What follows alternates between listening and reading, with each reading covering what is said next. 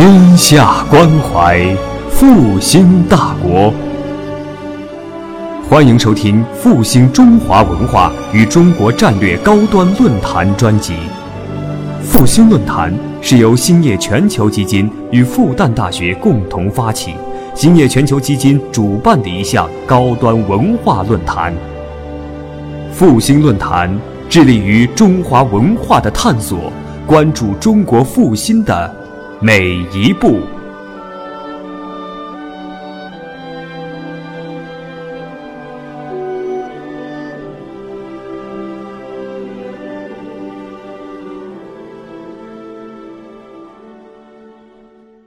是跟大家来讲这样一个题目，呃，题目是叫“中古文人的思想世界”，啊，因为这个年初的时候呢，说是不是可以讲一讲中古的思思想，整个思想的 对不起，思想的潮流或者格局。那我本人呢，因为主要还是。是做中国古典的研究啊，但主要呢还是文学方面多一些。对于这个整个思想史或者哲学史呢，当然有有一定的了解啊，呃，或者说在这一个时段当中也有相当的了解，但是可能呃那么复杂的一个呃时段，我要很完整的把握，我也不敢 这么说，所以我就限定一个角度，可能从文人。啊，或者说文士的这个角度来看，啊，这样呢，可能嗯比较有限一点的角度，我也比较熟悉。那么，但是我想大致的情况、大致的脉络，当时大致的思想的脉络呢，啊，也可以从这里面来呃看到的。因为当时的文人呢，呃，那个时代跟我们今天不一样，那个时候的文人还是非常的稀少的，那时候识字的人都不多，那个真正。能够进行书写啊，能够有这个文化能力的人也就有限啊，所以他们应该讲那一批人，他是视野非常广阔的啊，他对于这个各种各样新鲜的思想啊、文化啊这些，他都是非常敏感的。所以通过这个角度呢，或许也可以啊，对这个那个时代的一个思想的状况或者潮流的变化有一定的呃，让各位有有一定的了解。那我首先讲一下这个中古啊，中古，因为大家觉得什么叫做中古？因为很多的概念我们都 是非常模糊的啊，实际上非常模糊的。有的是讲，比如上古、中古，有的近古，可能大家也听到过什么中世纪啊、中世、近世啊、近代、现代、古代等等。那我这里用的中古呢，其实是在学术界里大概有一个基本的概念，它基本上是讲汉魏之际这个时候啊。就是基本上是东汉后期魏晋这个时候开始，到南北朝，但是呢，一直到唐代，啊，是这样一个这样一个时段。一般历史的呢，基本上是这样一个概念。呃，文学里边讲中古时候，有的时候短一点，啊，唐代不包括在里面，因为觉得唐代太了不起了，所以诗啊，唐就是一个唐唐诗啊，就是一个诗的唐朝，所以把唐不包括在里边。但在历史里边，往往讲中古实际上是包括唐代的。那为什么呢？因为实际上，如果看这个开始的话，如果我们把它把这个中国的上边这个时段看到从魏晋这个时候、汉魏这个时候开始的话，那这个时候正好是我们过去讲整个中国的历史当面那个一个统一的大帝国。啊，我们如果秦汉看成整整个统一大帝国，基本上是那个第一帝国啊。我看，当然我这个讲法其实我就是不随意的，不是非常严格的，因为那个我看黄黄仁宇先生很早之前他在写那些通俗的啊大历史书的时候述叙述的时候，他就讲所谓第一帝国，那基本是指这个秦汉啊那个大帝国崩溃啊瓦解崩溃那个时候开始，那它的下限呢到了唐代。唐代当然讲隋唐帝国，对吧？隋唐帝国实际上是第二个中国相对来讲啊比较统一、强盛啊有广泛影响的这样一个时代，帝国的时代。那么，但这个呢，并不是建在隋唐之初那个时候，也就是这个帝国建建立开始的那个时候。那一般呢，这个时代还要往下移一点，移到什么时候呢？基本上是移到大概唐代的中后期，甚至有的到唐宋啊。因为这个呢，呃，为什么是这样呢？因为实际上是涉及到整个当时的文化和社会的一个转型，啊，转型。在日本呢，有一个学者很早的一个学者是叫内藤湖南，他的那个一个观点呢，还是有一定影响的。他就主张是叫所谓中国历史上有叫唐宋转型。啊，唐宋变革啊，唐宋变革论，唐宋变革论就是唐代到宋代是一个中国历史上非常重要的一个变革时代。宋代之后呢，就是所谓近世了。我们今天所具有的很多现代中国、近代中国、现代中国以来的很多的特点，从大概宋代开始就已经具备了。那么这个渐变的过程，实际上是大概基本上是唐代的中期啊，中唐那个时候开始发生变化的。那么我们当然这个是历史学家很多的讨论啊，不光是历史学、文化史、思想史，包括文学史的学者，觉得他这样一个大的判断是有它一定道理的，有它一定道理的。那么简单的讲，如果从整个这个一个社会的结构来讲，啊，基本上可以说。到中唐这个时候开始的变化，唐宋的变化，实际上是从一个早期的所谓贵族的社会啊，贵族制的社会向一个平民社会的转变。因为早期的时候，大家知道，基本上啊，从六朝的时候，如果大家了解，呃，南北朝啊，南北朝，特别是南朝比较典型，它基本上是所谓的贵族社会啊，魏晋以下。然后我们读《世说新语》，《世说新语》当然是到晋宋啊，宋齐梁陈那个时候就结束了。啊，但是基本上那个时代 是一个贵族社会，啊，贵族制社会。但是到唐代以后呢，慢慢慢慢放大，啊，慢慢慢慢这个文化下移，文化扩散。所以这个基本上在文化史的学者、思想史的学者都可以认可的，啊，这样的一个变化。那么文人，其实我们我这里讲到的这个所谓的文人、文士，实际上在这个时候也有一个很大的变化。因为早期你如果知道魏晋南北朝那时候的所有的文人，基本上。身份都是比较高的，都是有贵族贵族身份的，对吧？我们那个时候如果了解那时候历史，当然那个话历史永远是有例外的，但是一般来讲就是所谓这个什么上品无寒门，对吧？就是这个真正这个被被在当时的这个士人阶层或者这个官官僚阶层处于上位的这些人，他都有很好的血缘的出身，出生于一定高高比较高的这个门第。那当然也有一些。比较低下的啊出身的人也进入了这个历史，啊进入当时政治、文化、文学，但是这个毕竟是一些少数啊，大部分都是都是这样的身份，而且这些人活动的场域是什么呢？活动的场所都是那些宫廷，啊当时皇帝的宫廷，呃或者呢是那些藩王啊地方上的那些藩王的那些地方，所以这个这个身份，早期的那些文人的身份就是。六朝时候啊，就非常清楚啊，非常明白的啊，基本上是主体部分是这样的。但是到了中唐以后，慢慢就发生很多变化。中唐时候，我我上文学史时候讲到唐代，就可以知道，唐代有很多人你不知道他什么来历的，对吧？你们大家觉得，哎，我这话怎么讲？比如说，我就跟你讲，李白，李白什么来历啊？都不知道的。那争论的四川人，那那当时有人说他不是啊，他是这这有人说他是胡人呢，对不对？他这个血统是是是是中亚西亚的那个胡人呢，碎叶啊那个地方那一带的地方人啊，对不对？那么他的父亲叫什么？不知道，他父亲叫李克，李克是克是个什么名字？根本不是一个名字嘛，对不对？所以他唐代就是有很多这样的人出来了，很多这样人出来了。所以唐你基本上看六朝和宋代。到唐代这个时候，它是一个大变动的时代。你从文人的身份来看，它是非常不一样的。早期的六朝时候，大部分的文人都是贵族出身，或者跟贵族那些力量是有相当门第、相当关系的人。到了宋代呢，跟我们今天就比较像了。啊，他他血缘关系重要，但是血缘不是那么重要。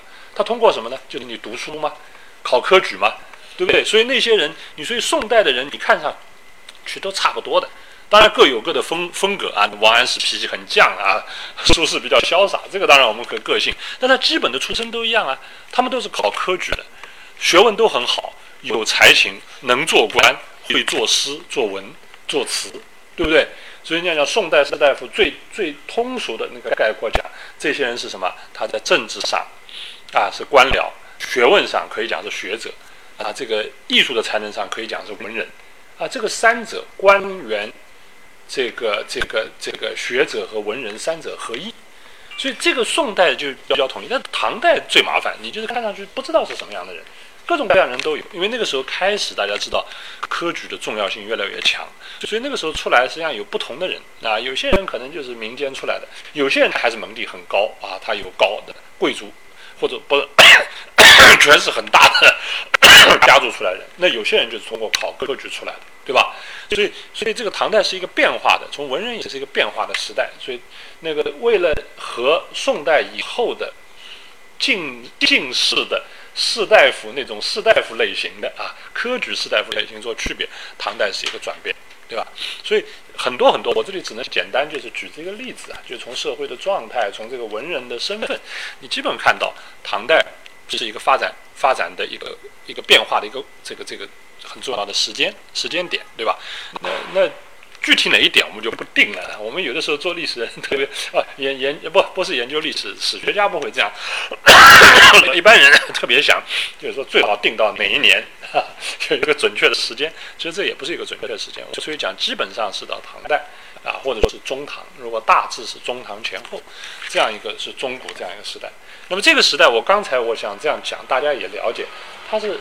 它从它整个社会的结构，从这个文人的身份，从各方面来讲，它是有一定的统一性的，一定的统一性的。所以我这里讲的中古文士，主要是指的是这个时段当中的，就是可以讲是魏晋南北朝到唐代、隋唐这个时段当中的那些人啊。我想第一个跟大家说说一下。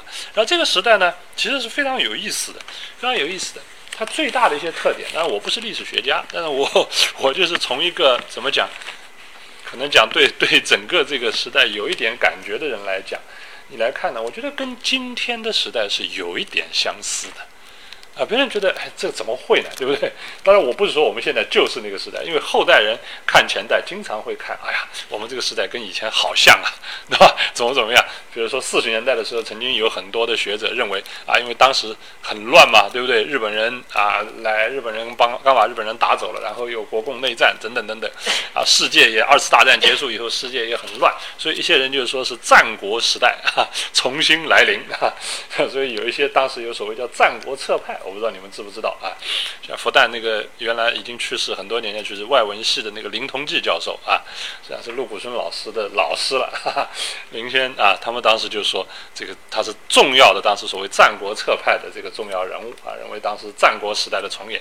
那我不是说现在就是中古时代的重演或者六朝时代的重演，但是有一点像，因为第一个帝国，我就刚才讲秦汉帝国瓦解，它是怎么发生的？就可以看到，实际上是一个很大很大的，就是特别是西晋以后，东晋五胡乱华，北方大乱。我想这个不用太多解释，大家大概知道吧，对吧？北方这个大乱，大乱以后，实际上是一个外在的一个冲冲力，一个很强大的外在的冲力冲击之下，它内部的矛盾，这个这个这个整个帝国内部的这个矛盾被激化出来，所以内外交织发生了很大的变化。这个。这个整原来的一个统一的局面发生分裂，实际上这个从三国那时候就要开始了，对吧？然后到了这个这个这个这个这个这个西晋之后啊，这个北方这个乱，这是一一体的，整个是一个瓦解的一个趋势。实际上它分裂，分裂，我们认为，当然在中国人的观念里，分裂不一定是好事，但事实上当时也因为这个分裂，它有了多元的发展，不同区域的文化的发展。因为大家都知道，比如说江南，我们待的这个地方，对不对？如果没有三国啊，基本上是孙武以后发展起来的，对不对？所以它是这么一个，就是外在的一个冲力加上内在的内在的这个这个这个矛盾呢，它构构成了一个分裂不同的发展方向，然后导致了这个多元的发展。那这个其实跟跟我们这个一百上个世纪十九世纪一直到。现在二十一世纪初的整个的中国，实际上是有一点相近的，啊，有一点相近。我有的时候在想，那个真的是有一点相近，因为是一个外在的一个冲击，然后导致了这个不同地域的不同不同力量啊，它在不同不同空间里面的这个发展啊，这里面有有有什么不一样呢？其实中国的一个问题，你从你从空间上来考虑这个问题的话，其实其实从三国以后，从这个两晋以后，南北朝以后，一个最大的问题，中国之前的发展，你们都知道，它一个关键的问题实际上是是东部和西部的问题，是东西的不同啊。以前都是讲东西是不一样的，对吧？东部和西部的问题，但是基本上经过这个两晋之后，它那个问题翻转过来，它很重要的问题变成一个南北的问题，南北的问题，南北朝是这样，唐代其实也是这样，啊，唐代后来唐代，如果大家了解历史的话，唐代安史之乱，安史之乱以后也是促进南方这个整个唐帝国更多的要依靠南方的资源，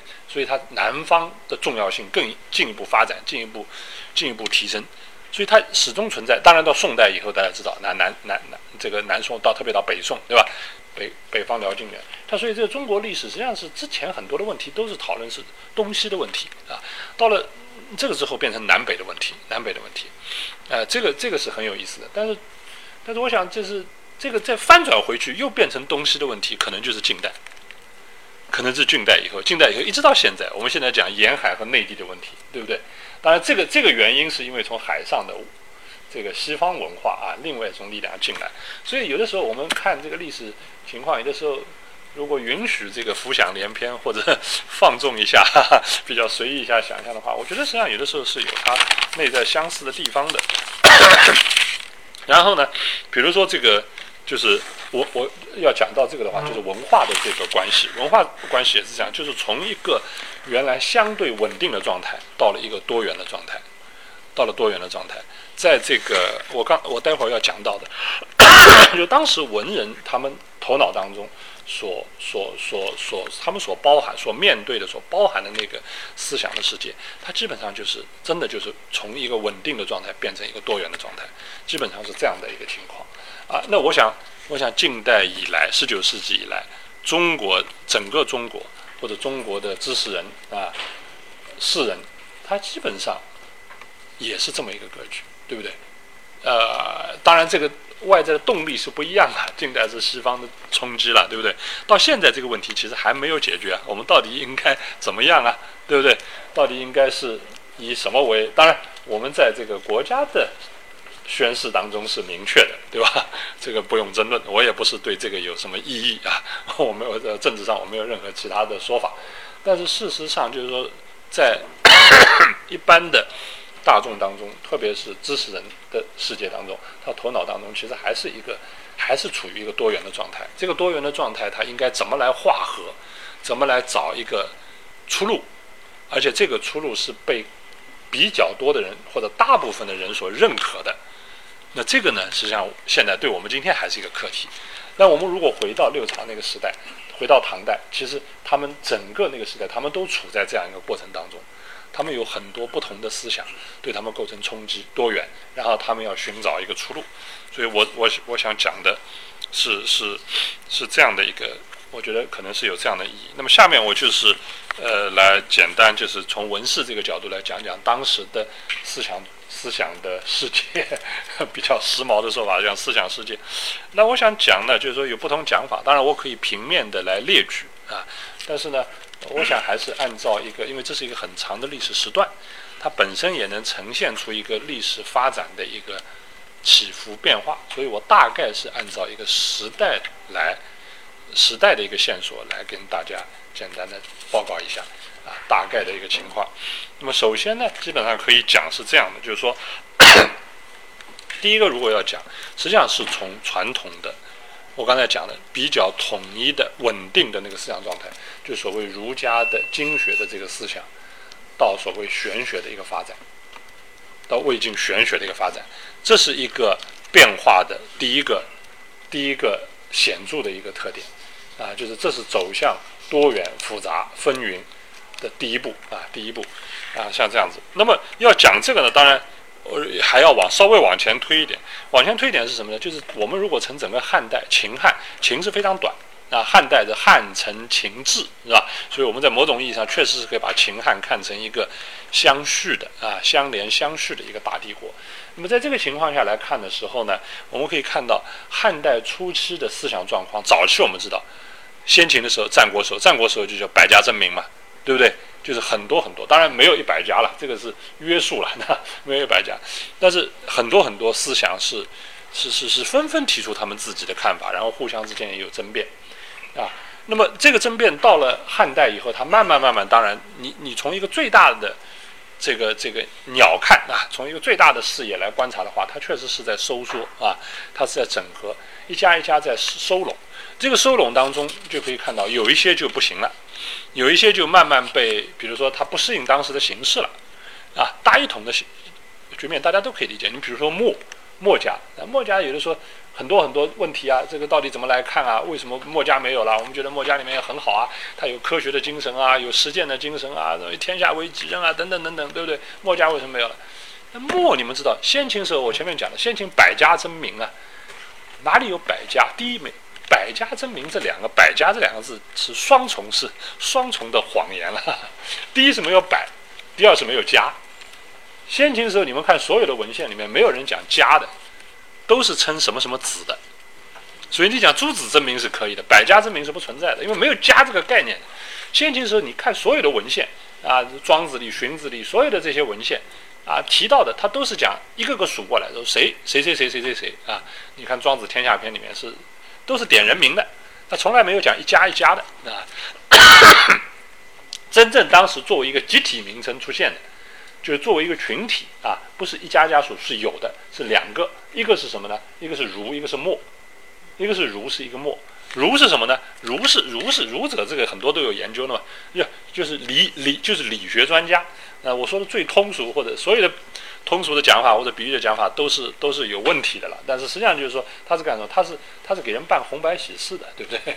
从这个最高的这个这个这个天子的朝廷或者诸侯的这个这个这个这个这个宫廷里面，一直到民间的这些，对不对？红白喜事他都他都能办，所以他是理学专家。所以孔子要去见见老子，对不对？见老子去，请问他什么问题？你们如果看这个道家文献、儒家文献里都有，最主要的问题就是可能问礼嘛。孔子向老子问礼所以他是理学专家，所以他不是。其实最初讲儒这个身份，并不是一个思想潮流啊。我们认为是个，现在我们认为是思想流派或者一个思想家的群、思想者的群体不存在的啊。儒是这么一个概念。墨是个什么呢？墨也不是个思想群体啊。墨是让大家知道，它是一个有组织的一个群体啊，对不对？它有句子啊，有什么上上下下有。他他所以他有那个那个那个一个组织，那这种这样的一种组织形式是在政府之外的。你们看墨子的事迹，我就没办法开始讲展开讲。你看墨子的那些事迹，那他不得了，他在诸侯国之间跑来跑去推销他的主张，然后带着一帮人。那天下大乱的时候是多个政治中心时候是可以。你想到汉代。能允许你存在吗？大一统的时代啊，你还你还有自己的组织，那说的不好听就是就是水浒啊，水泊梁山的三十六好汉，其实 这个不行的，对一百零八将这个是不行的。所以墨当时这样就收缩了。那有些思想是融合的，你比如法家，法家和名家，当时很多就是跟道家合在一起了，和道家在一起了啊。就道家实际上这个过程很早啊，没没办法太太多展开。法家到追追求到最后的一个东西，实际上就是当时黄老之术。黄老之术实际上如这个道家的思想，早期道家思想，早期道的老子的思想啊，早期法的那些思想都融合融合在一起的。所以到汉代慢慢慢慢收了，我们看到那个面貌收收到最后最激烈的斗争是什么呢？一个是儒，一个是道，儒家和道家两个斗争。儒家一开始汉代初期的时候，他推行的是所谓黄老，基本上可以算是道的，对吧？但是后来儒的力量越来越起来。啊，一点点起来，所以这个这个大概就是汉初的一个基本面貌。然后到所谓我们现在现在最耳熟能详的就是所谓这个汉武帝罢黜百家，独尊儒术。当然，有的人说啊，不是。现在很多人说不是，这个并没有那么厉害啊，怎么怎么样？汉武帝也并不是这样的啊，怎么怎么样？杂王霸之术啊，有很多的解说啊，这个解说都都可以，都有都有它的道理。但是你一眼看过去，毫无疑问，你可以看它是一个很多的潮流慢慢慢慢收缩的一个过程，这是没有问题的。所以汉代的过程，汉初、西汉初期、前期大概是这样的。那到了东汉、西汉以后，当然有当中有一个段落，王莽啊，这我们不说啊。到东汉，东汉后期是个什么状况呢？重新又是这么一个状态啊，重新又打开了，重新又诸子复兴啊，各种各样的学问又起来了啊。那个时候你看，后期又开始有人研究墨子啊，又开始有人研究兵家。原来兵家可以给你随便研究的吗？你想干嘛你对不对？一天到晚的这个和平年代，你老是想当将军，老是想打仗，你想干嘛你？对不对？这个这个不对的。所以后来有变，你比如曹操，曹操就助孙子，对不对？我们大家现在都知道，所以很多那个时候开始又研究这些东西，包括道家的思想，包括老子、庄子的思想，又重新研究。它基本上汉代基本上是这样一个过程啊，这样一个过程。所以在这样一个简单的。不好意思，我会不会讲的太前面杂话太多？我收收收紧一点。就前既然是这样的一个过程，就可以看到，就是东汉后期到魏晋呃魏晋开始汉魏之交、汉魏之际那个时候，种种的思想又重新开始多元的发展。在这个当中出现了一个主流，是什么呢？就是这个所谓的玄学。这个大家都知道，所谓玄学啊。但是玄学的起来呢，玄学到底怎么定位？有很多人这个玄学玄学，我们讲玄就是因为很玄嘛，对不对？而且玄这个这个字呢，就是这个从老子里面就有嘛。你们去读老子啊，玄之又玄，对吧？玄之又玄，呃，重玄嘛，对吧？玄之又玄，所以这个呃，说是老子的学说。比如说像冯友兰啊，冯友兰，冯友兰是很有名的中国哲学史家，对不对？二十世纪上半期，他是。他他可能是非常重要，写了两大卷中国哲学史啊。他说很有影响。他原来在哥伦比亚大学留学啊，是杜威的学生。所以他后来四十年代以后呢，四四十年代抗战结束之后，他曾经到美国去教书，在邮片，在宾夕法尼亚大学教书。教书他后来就写了一个书，现在非常流行的，叫《中国哲学简史》。我不知道大家可能有很多人看过啊。但这个书实际上到八十年代才开始翻译。回过来翻成大概有两三个译本吧，回回成回译成中文，现在大家都读得不亦乐乎啊，这个是对的。我如果大家没有读过，我也推荐大家读。但是呢，问题在哪里呢？我就说有的时候也有点悲哀，为什么呢？因为这个书是当时冯友兰面对着美国那些对中国哲学、中国思想根本不了解的洋人讲的话。我们现在对自己的传统也跟外国人差不多了，也也也需要就是冯友冯先生那个书要从非常简易的方式来讲啊。那这需要冯友在他在那个里面讲到玄学的时候，他要用英文讲，对不对？你们如果有兴趣，可以去那呃，原来北京那个外语教育和研究出版社也印过呃冯友兰先生的英文的哲学。著作集，你去看他那个英文的论文。冯先生非常厉害的一个人啊，他的英文极其简单，我估计你大概读十页二十页没有一个生字的，他非常简单，但是他用非常非常简单的这个英文讲中国的思想啊。他在那个里面他就面对一个问题，他怎么跟人讲呢？他就要用英文来表述什么叫做玄学啊。所以他他用的那个词就是 New Taoism，就是新道家。就是新道家 New Taoism，他他是用这个词来讲的。玄学他就他他没办法，怎么怎么叫玄学，对不对？Metaphysics 这个怎么讲？没法讲的，所以他就讲就讲 New Tao New New Taoism，他用这个新新道家来讲。所以确实这个里面有很多老庄的思想。但是你认为讲老庄，你是不是就是说，哎呀，这个呃就是道家的呢？但这个实际上是跟一个思想的发展是一个规律是有一定关系的。其实。这个所谓的玄学的发展，不是凭空，就是完全凭空从道家的那个新的复兴的道家里面起来的。它相当一部分是从既有的经学、儒家经学传统里面转出来的。怎么转出来的？你们可以知道，那个时候有所谓的三玄，就那时候讲讲玄学思想有所谓三玄，哪三玄呢？就是《易经》、老子和庄子这个三玄。当然，这个三玄要注意啊，就我这里就这么讲了。就是如果我的学生写论文这么写，我是要把论文给他扔回去的。因为什么？这个三玄这个名称在三国时候啊，在魏晋的时候是没不存在的。你把那些什么何晏、王弼这些玄学家找出来说，这个三玄，你跟什么阮籍、嵇康讲这个三玄，他目瞪口呆，他不知道，我没有讲过这个概念，没这个概念。三玄这个概念原来是南朝的梁那个时候才出现的啊，叫做三玄。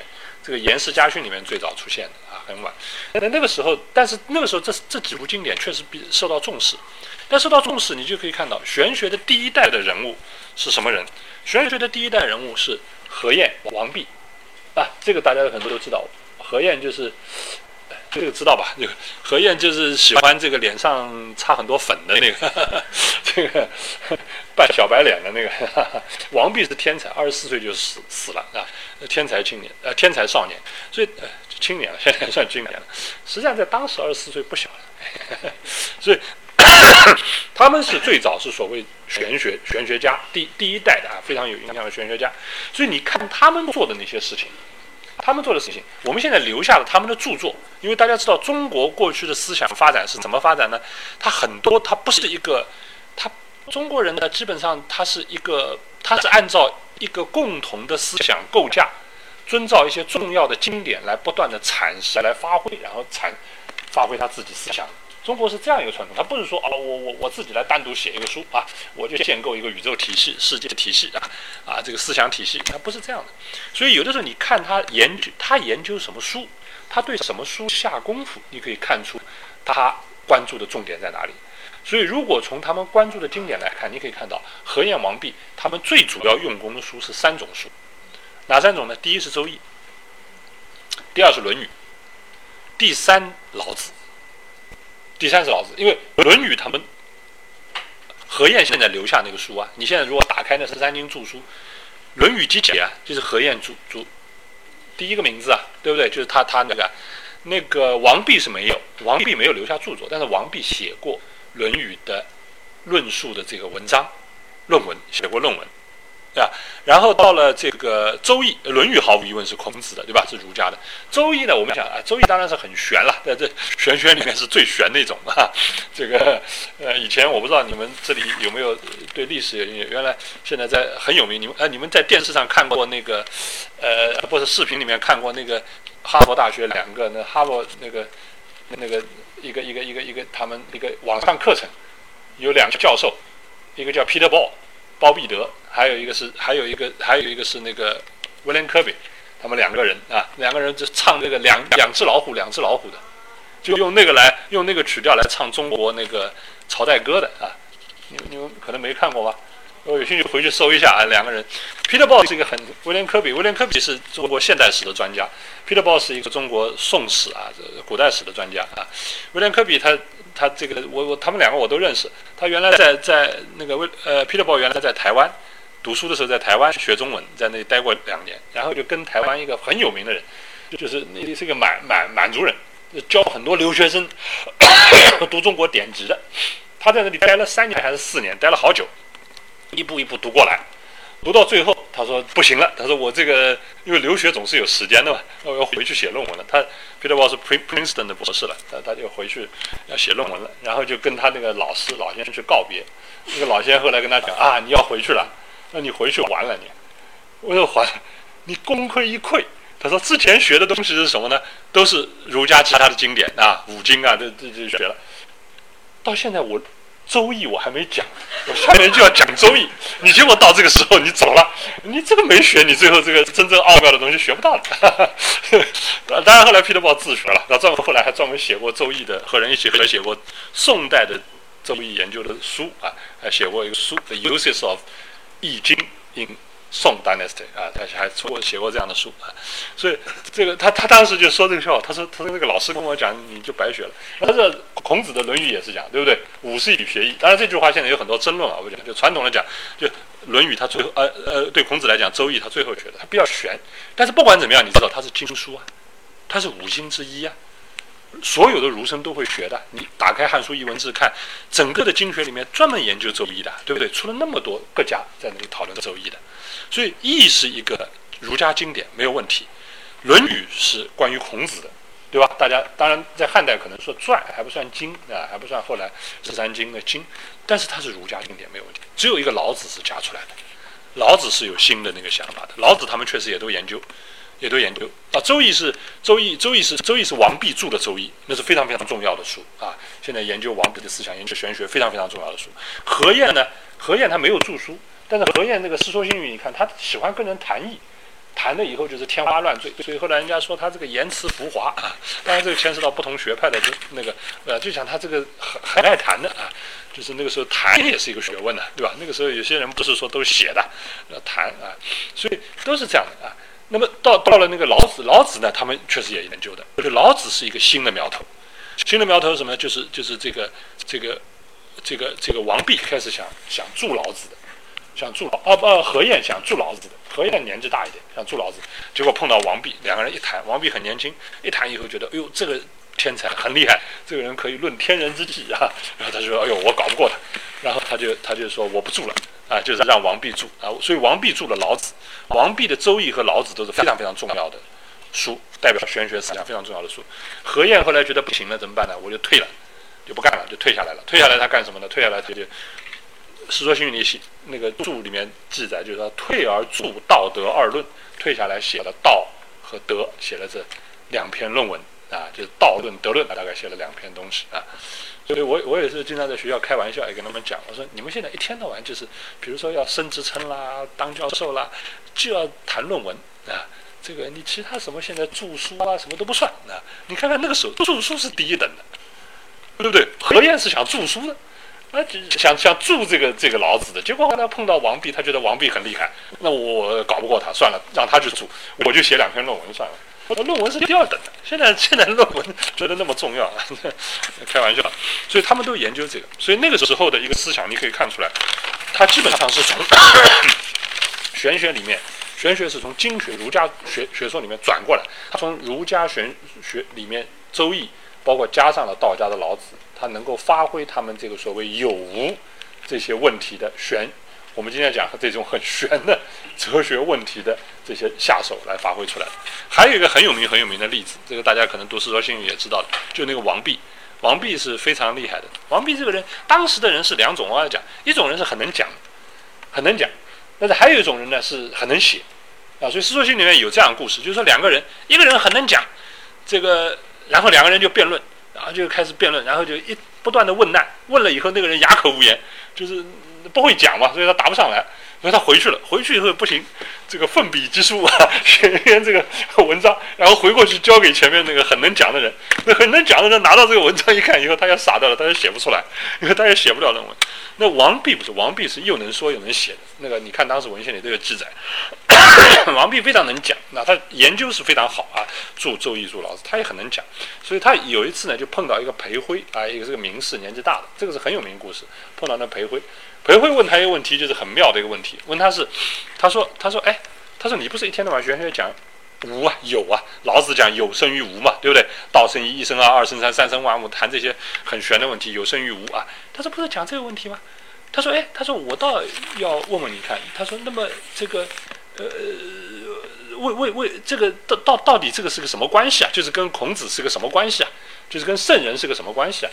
那王弼的回答就非常妙的，他反应很快，他就说：“他说，哎，他说圣人是体无，圣人体无，就圣人是真正了解无的人，真正了解这个无这个意义的，圣人体无，所以呢，他讲的都是有，他不讲这个无的。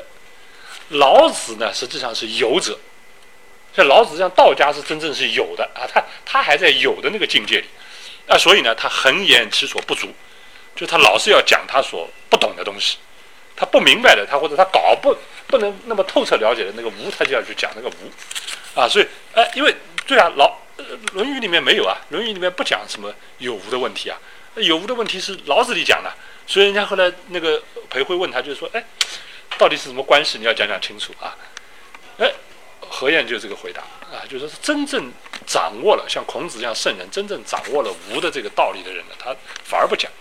啊，反而不讲，所以，所以就那个这个话，就是实际上我们这个讲起来高妙，其实那个通俗的话就是讲什么呢？就是半瓶子晃荡，对吧？一瓶子反而没有声音了，对吧？就是这样子。人家讲善易者不易啊，因为真正懂周易的人是不讲，这个话就很得罪人了。那现在在外面讲周易的人是不懂的，就只是这个意思。就王弼，那这个不是我讲的，就周易，呃，就王弼是真的是这个意思。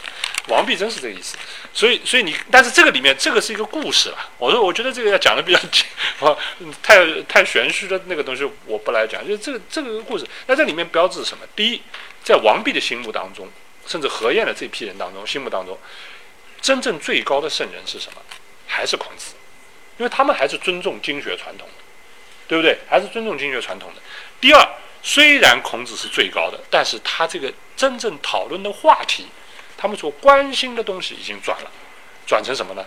转成这个有无问题，对不对？他他还是在讲孔子吧？孔子他说孔子真正是体无，圣人体无，所以他言不及有，他不是谈这个有的，对不对？那老子是什么有者，所以恒言其所不足，就他所他所不了解不够的认识不够的地方，他就讲这个。但他这个命题真正是要讨论的还是有问题。对吧？就是这个故事里面，你如果分析的话，实际上这个层面，这几个层不同的层面都已经有了。所以我想，第一个我就想，这个这个为什么要这样提呢？其实要知道，就是一个新的思想，往往不是从这个凭空的，或者说从一个完全从外外生的状态啊起来的。它多多少少有的时候是借我们讲要它要有一个旧有的路径啊来发展啊。其实玄学就是这样，我想玄学这样，它实际上是从跟经学是有千丝万缕联系的。我们千万不要因为它里面有很多新的道家的老老子的庄子的思想啊，或者就或者说一些学者确实也把它命名为所谓新道家。就认为它纯粹就是道家思想的复兴啊，其实不完全是这样的啊。这是第一个讲。那么随着这个发展以后，比如说易有了，老有了，对不对？还有一个是就是庄子啊，庄学。庄学起来是什么时候呢？庄学起来实际上要晚，就是到竹林时代。竹林什么？嵇康、阮籍啊这些人啊，向秀啊、刘伶啊，那个喝酒的刘伶啊等等这些，阮咸啊、王戎啊。啊，就要要到这一批人了，来到这批所谓我们今天讲的竹林七贤这这些人物。那么这些人物里边呢，他们基本上是谈庄的。为什么呢？呃，你从那个他们关注的著作，你就可以看出来。这阮籍是这几个人里面年纪最大的。阮籍现在留下三篇论文，那些人我们我们觉得他们好像哦都是诗人啊。我愿意讲，当然你们各位可能不一样。我们我们这在在我们在在我们市里讲，我说你们不要以为这些都是诗人啊，你只看诗人是有片面的。那这些人学问都是很好的，他都有很广开阔的心胸，了解的东西非常多的啊。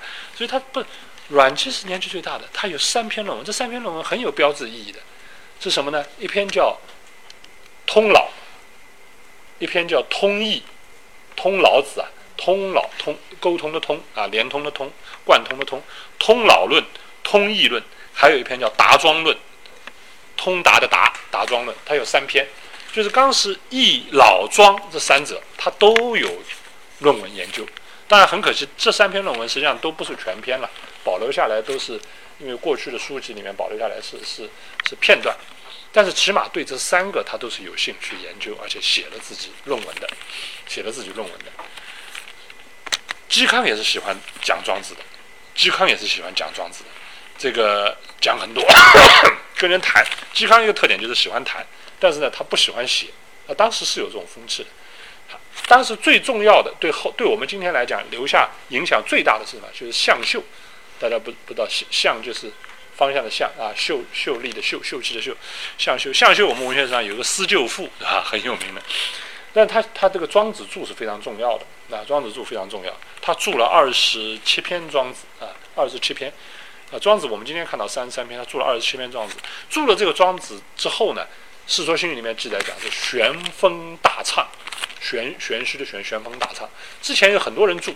啊都没有那么流行，到了向秀一注以后，玄风大畅。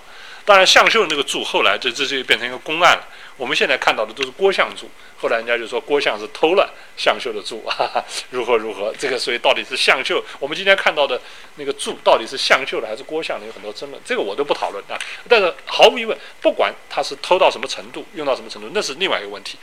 这个向秀肯定注过庄，而且呢，注的二十七篇庄，当时旋风大畅。是非常重要的一一个一个著作。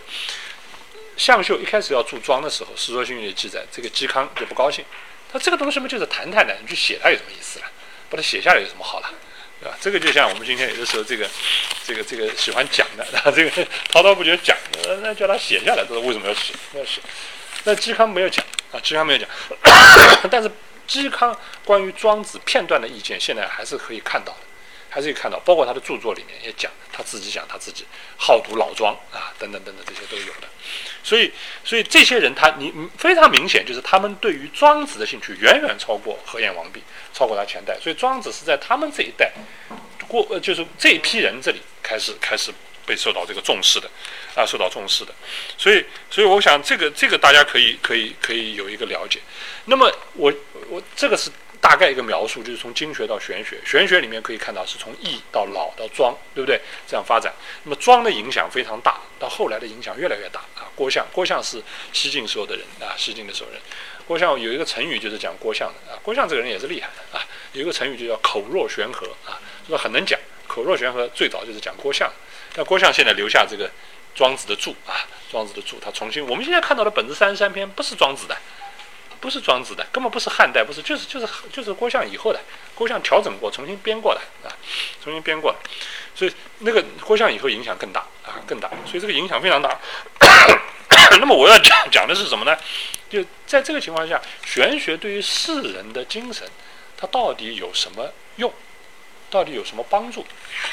那我想呢，因为我以前呢也也也谈过这个问题啊，写过这个文章，所以呢，我想这里最简单的跟大家提一下啊，只是只能讲一些最简单的这个例子跟大家提一下。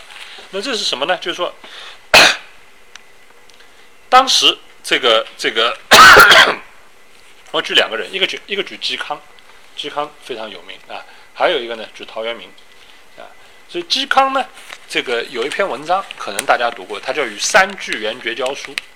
就那个三涛，三涛也是竹林七贤之一啊。他跟三涛一起啊，他写了一篇文章给三涛。当时三涛出来，当时大家知道那个背景嘛，就是曹魏集团啊，就是曹家当时是皇帝对吧？司马氏当时是重臣对吧？那曹和司马氏两两边有很多的斗争，主要在政治权力上啊。那当然他后面也找陈寅恪先生他们分析也有这个文化的啊这些这些因素。那么这个两边斗争，斗争的时候呢？这个嵇康当然因为各种原因，他当然是在朝这边啊，但是主要是实际上的力量啊，司马氏是渐渐占优势的。当时三涛就出来做官了啊，他实际上是靠拢司马集团。做官之后呢，他还推荐这个嵇嵇康出来做官，那么嵇康就写了这篇文章。我想大家可能。多多不知道，可能有人 都读过或者研究，读的比我更熟啊，或者有些可能不是太了解，但大概是这么个背景啊。他就是拒绝，他说我我我不出来做官，我不出来做官。那篇文章其实写的很妙的，因为经常会讲到那个魏晋风度这个问题，我记得没有时这里不可能特别展开。如果你们有兴趣，你们看鲁迅先生那个文章啊，魏晋风度，呃。魏晋风度与文章及药与酒之关系啊，它也是个讲演，那是非常有趣的一个文章，很长啊，那大家去看那个里面很多这些人的很很特立独行的行为思想啊，里面都可以看到啊，那个那个文章很有意思的啊。那这里面他就是说，这个如果要讲到魏晋风度，《与三卷绝交书》是一个非常非常重要的一篇文章，因为它里面讲了很多他自己的表现。因为三涛讲出来做官，他说：“他说，他说我不能做官的。他为什么呢？他说我这不能做官的。我有，我有，我有，我有七个不堪，有二不可，二胜不可。他就列举了九个，大概加起来一共有九个理由。他说我是不能出来做官的。为什么不能做官呢？我这个人怎么怎么不好？我这个人这这个脾气嘛不好，呃，不喜欢穿官服，身上有很多虱子，或者是虱子还要抓一抓的，啊，这样子做官，你让我穿上这些很正式的这个官服，这这个我怎么受得了呢？”对不对？这个是不行的，啊，这反正讲了很多这种这种就是不合适的地方啊，就意思说他的他最后讲那个话，现在还用，就是自在长林风草之间，就是说我愿意在野，我不愿意做官，不愿上庙堂，庙堂之上的，他讲讲这些东西啊。那那那他这个不，他得有一个最过分的，他就讲，他说这个懒懒到什么程度？他说要要要要小便，要小便要上厕所，他说我要带袍中略转来吃啊。呃，袍就是实际上就是膀胱了，就是说我小便我要忍着的，我懒得不得了，小便都忍着，忍忍忍到了这个，觉得这个胀了，实在受不了了，我才去上厕所。所以他讲了很多这个，就是这个。那所以这个人家都讲哦，这些这个怎么放诞啊？为这些名士怎么怎么放胆得举？但这个文章，我后来讲，你仔细去读它，它其实有一个中心的。非常非常中心，因为一个人他不能这样讲这种话的。你看这种人，他不是一个市井小人呐，这种都是很他要，而且三涛这些人都是很有很有很有很有很有文化、很有思想、很有 那个的人。他对三涛其实，你看那个文章，他对三涛其实其实他他有一个道理，这个理由是什么？那我当然分析最理由什么？这个理由就是一个人各有自己的本性，就是一个性啊，本性啊，性就是。这不是那个性，是这个 nature，就人有这个人有自己的这个本性啊。所以他那个文章里面最重要的那个话，他是叫什么？叫这个。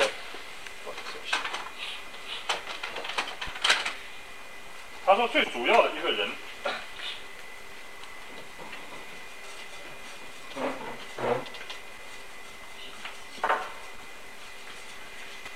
要循性而动。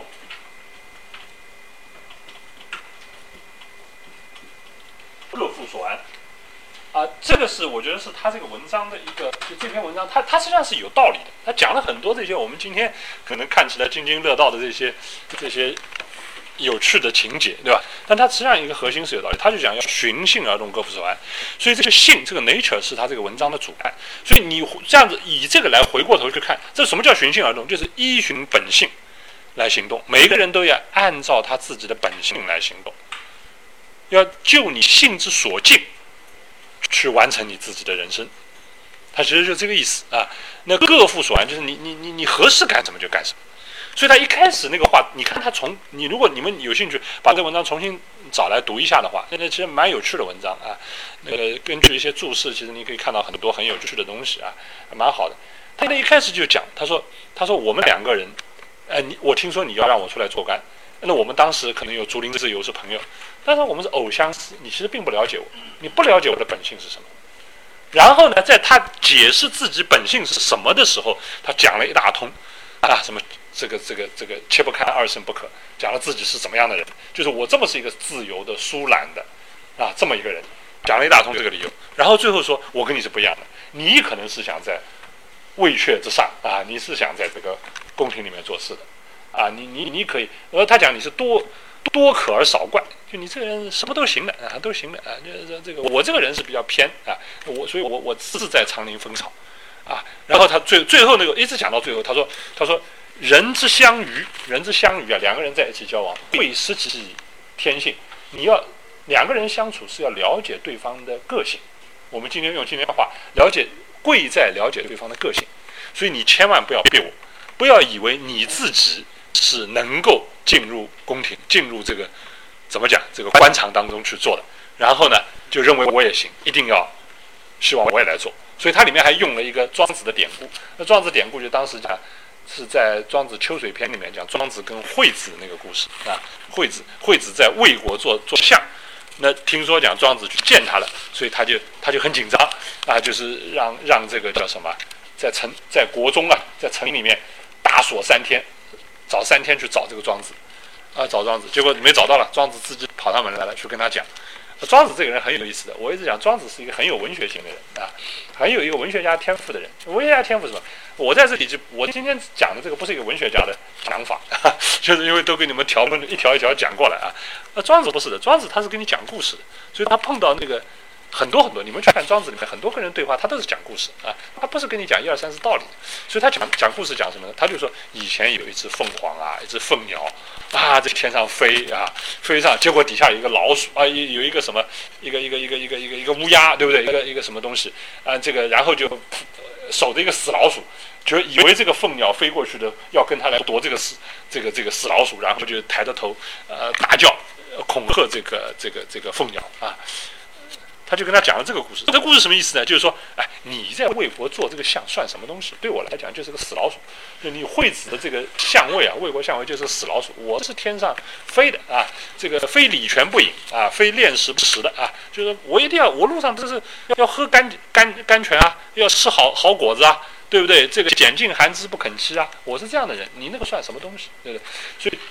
嵇康在他的《羽山绝绝交书》里还用了这个典故，引到这个典故，你们去看，那意思就是说，你你你你你是这个性格，我我跟你不一样的，你不要以为你这用你的性格来那个。所以他最后就讲，如果你真的了解我的性格，那我们就分手吧，你走你的阳关道，我走我的这个苍林风草啊。所以他你你如果看那文章，那个性这个不断的出现，所以它核心的一个论，它你说它有一个中心的论点或者中心的线索，就是这个性，就是要循性而动。它实际上就这么个意思啊，就这么个意思。循性而动这个思想是从哪里来的？就是庄子的意思。庄子，如果你看庄子一直是讲要尊重你的，要尊重所有的本性啊。庄子里面那个故事，我我我我，当然庄子里面我也有很抽象的分析啊，那个概念来来来分析，我这里就不说了。庄子也就讲那个最简单的，庄子喜欢讲故事。他讲的故事就是在鲁国嘛，鲁国那个郊外突然飞了一只这个海鸟，对不对？这大家听到了，飞飞了一个海鸟。飞来的海鸟，那个国君听了以后，哎呦，这个稀罕啊很好啊，然后就把它弄来，弄来以后就是收养了，收养了以后呢，给他奏乐，啊，那个宫廷里的那个礼乐奏给他奏乐，然后给他吃好的，喝那个肉汤，吃什么那种东西，啊，那个那个那个海鸟有这个音乐，有这个美味，目眩神迷，谁都没，他没没没没见过这个场景啊，三天就饿死了，他不敢吃不敢动，三天饿死，所以这个要符合本性啊，换了一个不符，所以庄庄子最后讲是什么？他说你这个办法是什么？他说是以己养养鸟，你自己啊，你养自己就是养人的方式在养鸟，你真正要以鸟养养鸟，就是该用养鸟的方式去养这个鸟，那什么意思呢？鸟有鸟性，人有人性。所以你不要那个，庄子一直是特别强调这个的。比如说他那个 外篇里面讲，他用马蹄一篇嘛，他叫马蹄。马蹄这个实际上是不通的，因为古时候这个名字是叫什么？一开始把一篇文章的头两个字就抽出来，那这两个字合不合适都不管，对吧？实际上读起来这个是破句啊，这个破因为那个文章应该什么？马蹄可以这个见霜雪，毛可以披风寒。马是蹄怎么样？毛怎么样？是这样的，他就头两个字抽出来叫马蹄。那马蹄那一篇里面，他他就讲马有马性，马有马性什么？就是他他他蹄可以见霜雪，毛可以披风寒。他高兴了他就撂蹶子，饿了他就要吃，就要喝水，就要吃草，就是这个东西。他说好，你来了一个伯乐，伯乐要训练他，给他套上龙头，训他训他，训他这个千里马还没出来呢，这个马先好好的马已经被你弄死一半了。所以庄子特别讨厌讨厌伯乐这样的人的，啊，就是这个选选选优啊，选优秀，庄子是很不很不高兴的，是不好的。那这个对不对？我们讲，那这这核心的意思是什么？就是那个马有马性，尊重马性，尊重鸟的天性，都是都是这个意思。所以你不要不要去把它用一个不合适的方式啊，不符合它本性的方式去处理它。所以庄子这个意思是很明显的啊！我这里最简单讲，所以嵇康这个想法是哪里来的？循性而动，就是这个里面来的。而且我后来这个分析了，在今天的庄子注，那庄子注这一段，你不知道是向秀注的还是郭象注的啊？这个里面类似的话都有，就是循性而动，各负所安，都有，都有这样的话啊。那个如果是向秀注的没有问题，如果向秀注的就是嵇康和向秀都是竹林嘛，他都是竹林七贤嘛，他们都是朋友，所以他们认为都有这样的观点。如果郭象注，那郭象没有问题，郭象是在后面，对不对？是在这面，那郭象就是学了他们这个这个嵇康他们竹林竹林七贤的这种想法，所以不管怎么样，就是说这个你可以看出来，那就这个这个意思啊，就是他们实际上受这种东西，这个这个这个这个庄子的这些想法，对于他们来讲吸收了以后，是在他现实的人生，他面临他人生困境的时候，他实际上是有表现的，他他他把它拿来作为自己行动。或者说是辩护为自己这个辩辩说自己这个这个生活的选择啊的一个理由来这样用的，对不对？他说我我不做，我我不跟，我我我不行，因为我我对这这些东西我是不适不适应啊，我是要按照我的本性去生活的。我讲到这个地方，大家很容易就会想起我讲的陶渊明，陶渊明是不是？陶渊明是不是这个？陶渊明就是这样的。陶渊明就是这样的。陶渊明他的所有的事，你看他性对陶渊明来讲也是一个非常非常重要的。他为什么手作《归园田》啊？对不对？他《归园田居》，对吧？少无世俗韵，就是小我不适应这个世俗的俗啊，韵文的韵。小时候我就从小我就不适合，不适不不适应这个世俗的这些东西。性本爱丘山，性我的性啊，就这个性本本来爱丘山，爱丘山什么？就是自然的。田园山水，对吧？那所以少无世俗世俗韵，性本爱丘山。它这个里面性是经常出现的，包括他那个《归去来》一些词，《归去来》一些词里面前面有一个序啊，那个序里面就讲到，他说是他说我是知性自然，知是什么？就本质的知，这就是本质，性就是性格的性，知性是自然的。啊，所以他这个都是都是就是这这个这个陶渊明对陶渊明来讲，他也不断。讲，他说为什么陶渊明是最有意思的？因为我我那个我之前也在别的地方也讲过陶渊明，我觉得陶渊明是很有意思的。陶渊明是对他自己的这个归隐乡村这个生活的抉择讲了太多了，他不断在讲这个，不断在讲这个事情。他经常要为自己要来，有的人做选择就完了，他不是讲那么多，他就不断在讲啊，我为什么要这样啊？那我我我就因为这是我是自然的。这个环境是这个不适合的，红尘官场，呃，我是不适合的。我回到这个田园当中，我很开心，我很高兴啊。但很多，他很多诗里面啊，这个开荒南野之，手作归园田的，觉得很草屋，榆柳荫后檐，桃桃李罗堂前。他这个生活环境很好，我觉得很舒服。他就不断在讲这个，啊，当然，这个里面我我我我自己是我后来有发挥，我觉得他这个这个有点太奇怪了，就讲这么多为什么啊？但他实际上他实际上是他因为实际的生活或者他在官场上他的失败啊。实际上陶渊明是个人生的失败者，是个 loser，但是他在他在他在他在他的精神上，通过他的诗歌啊，重新塑造自己啊，这个重新站起来啊。所以陶渊明是很了不起啊。这里面也可以看到文字的力量啊，文学的力量也是很大的。啊，就是说把自己的，他他会是一种补偿，他会一种，但是但我这个就不不不不不敞开讲了，就回过头来讲，那陶渊明为自己辩护的时候，他用的是什么？也是所谓知性自然，也是性本爱丘山，那久在樊笼里，复得返自然。他这些东西实际上都是玄学，都是庄老庄这些给予他的道家的思想所给予他的东西，给予他的东西。所以我们这个是是需要需要那个，就是说这些思想对于文对这些文人来讲是实际对他们生活，呃，对他们的人生的选择是有帮助的，有帮助的。所以我想这个是一个部分。呃，然后下边我想讲的就是说，再往下呢，实际上就是玄学到佛学的一个变化。因为之前讲从经学，然后到了玄学起来，玄学里面加入了很多老老庄的成分，然后最后呢，我想实际上是一个玄佛学的起来。佛学起来的状况呢，真正佛学进入，大家知道佛佛教传入中国，基本上是各种不同的说法。那现在一般讲是汉代，那两汉之际那没有问题。到底是东汉呢，还是西汉就有了？那那秦代传入大概应该是不太可能的。有的人认为是那可能是误读文献的结果啊。那基本上就是两汉两汉之交那个时候传入中国。但是传入中国以后，你们知道，真正对于那些我讲的这些文人、这些文士、士人，他的内心世界、他的思想造成影响，其实很晚，其实很晚。现在的基本的文献你可以看到。那个，然后从那些佛教史的学者的研究，也可以看到，真正这些佛教的思想进入这些世人的内心世界，对他们发生影响，基本上在东晋以后。基本东晋晋是东渡以后，如果你们有兴趣，可以看《世说新语》第四篇文学啊，《世说新语》一共一开始，对吧？它是一开始叫德行、言语、正史、文学。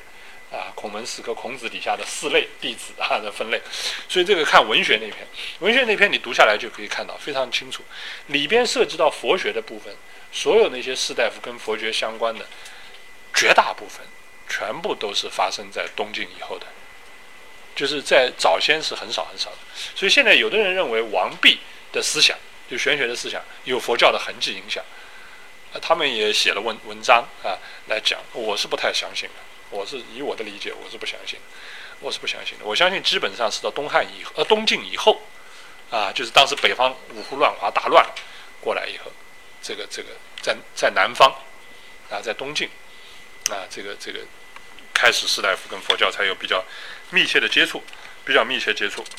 那么这个时候呢，就是很有意思的，那个接触的这个状况，大家知道，佛教因为原来虽然在印度是非常的发达，啊，曾经很有影响。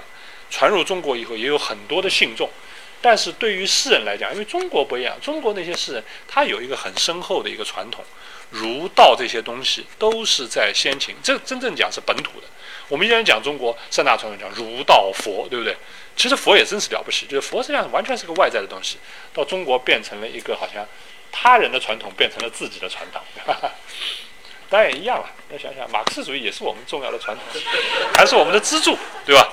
我很严肃的讲这个问题啊，是是，对不对？就是只是古今是都可以理解。但是，但是最初的时候，佛教、道教啊，呃，儒家和道教都是本土的。那中国那些士人，他有这个佛的思想，有这个道的思想，他面对呃呃要有这个道的思想，有这个儒的思想，他面对佛教的时候，他一开始实际上是拒斥的，所以他花了很长的时间才真正进入他们。的思想世界、内心，啊，内心，所以，所以一开始你看当时是材料，所有的他们怎么接触佛教？你特别看《说信》，所有的这个、这个、这个接触都是和尚、僧人去巴结，去巴结这个这个士大夫的，就是说，哎，他他要他要，这个其实很多嘛。你看这个明清时候那些传教士，对不对？明代的传教士利玛窦。来了，他说搞不清楚，对不对？一开始把头剃掉，穿个和尚的衣服，说啊 适合中国。后来觉得中国人对和尚不怎么样，就穿起儒服，对吧？呃，然后他要跟中国士大夫交往，他都是要推他要传教，他要推他的时候，他实际上一开始是处于一个比较低下的地位，是去想推，是是等于是要奉献，把他的这个 东西来来推销给你啊，他是他是处于一个弱位、弱势下位的那 奉献的。最典型故事，东晋时候非常非常有名的和尚，东晋时间很短，一百年不到啊，在在在南方，后来就乱了嘛。那当时两个很有名的和尚，就是我们今天最知道最多的，然后在《世说新语》里面也出现了最多的两个和尚。前面前期的一个叫支顿，让你们叫支支道林，支持的支啊，支支支这个姓支的大家都知道，支最初姓支的人都是什么？最初姓支的人都是这个 肉支人啊，都不是汉人啊，都是这个这个这个中亚的这个肉孜人啊，就我们写成这个月孜的。啊，大肉孜、小肉孜，那个月孜啊，这样人念肉孜啊，肉孜人基本上是那个的。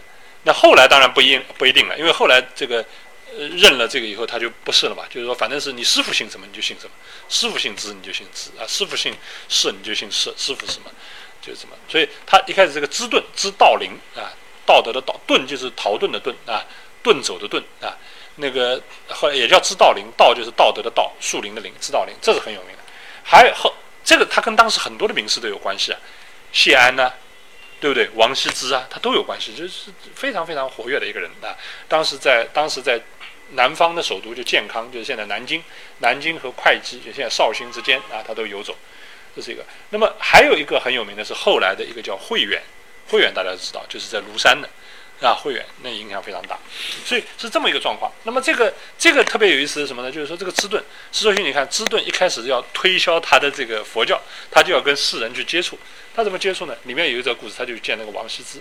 王羲之是王家当时是个大族啊，他底下一大帮这个。儿子就有好几个，对吧？祖上都是王王家，王羲之。然后他就去见王羲之。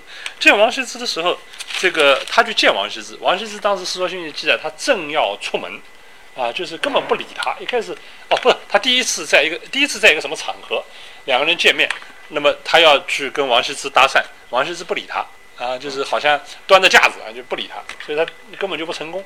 那后来有一次专门去拜访他，专门去拜访他，正值王羲之要出门。